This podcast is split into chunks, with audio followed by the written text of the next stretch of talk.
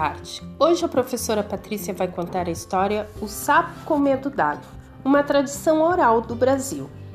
Faz muito, muito tempo que esta história aconteceu. Era uma vez na mata do Brejinho, uma cobra que tinha o poder de hipnotizar outros animais e até gente, se fosse o caso. Dizem que quando ela olhava para um animal, era igual a um imã.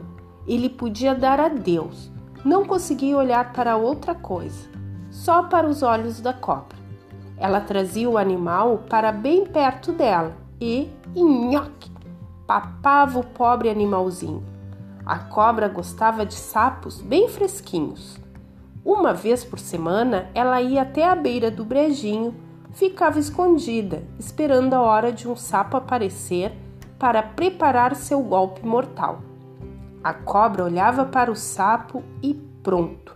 Ele não conseguia olhar para mais nada.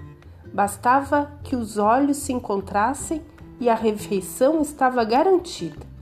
O pobre do sapo ia pulando bem baixinho e de mansinho até nhoque ser devorado pela cobra. Mas, como um dia é da caça e o outro é do caçador, um dia a cobra estava lá escondida, esperando seu sapinho aparecer. Apareceu o sapo cururu. Ela olhou nos olhos dele e ele cantou: O seu dente não fura o meu couro, o seu dente não fura o meu couro. A cobra quis saber: Não fura? Por quê? Porque o meu couro é duro como pedra porque o meu couro é duro como pedra, não é?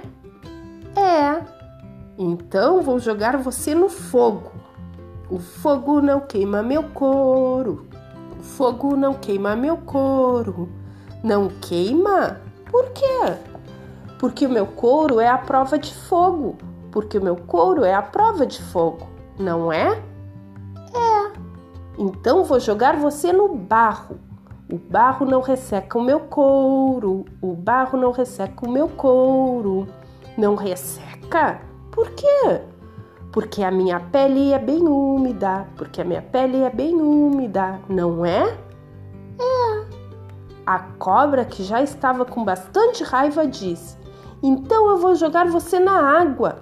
Não, por favor, na água não. Eu não sei nadar, eu vou morrer afogado pois não vejo a hora de ver você bem afogadinho. E timbum! A cobra jogou o sapo cururu dentro do brejinho. O sapo cururu afundou como se fosse uma pedra. Desapareceu. Não se via nenhuma pontinha verde dentro do brejinho. A cobra não fez sua refeição, mas adorou o que aconteceu.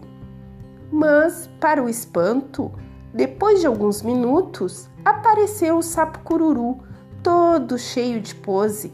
Nadava de costas, de peito, boiava, fazia a festa. Depois de um tempo, olhou para a cobra, todo faceiro. Muito obrigado, dona Cobrinha. A senhora não sabe que eu sou um bicho que vive na água? A senhora simplesmente me devolveu para o meu lar. E completou cantando. Obrigado, obrigadinho, pobre cobrinha. A cobra ficou lá, na beirinha do brejinho, resmungando sem parar, olhando o sapo cururu nadando de um lado para o outro.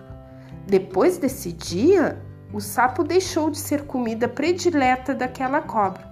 Agora ela adora comer umas verdurinhas, que pelo menos são verdinhas se você não acredita nessa história, só lhe dou um aviso: tome cuidado, pois algum dia você pode ser confundido com uma alface bem verdinha e nhoque.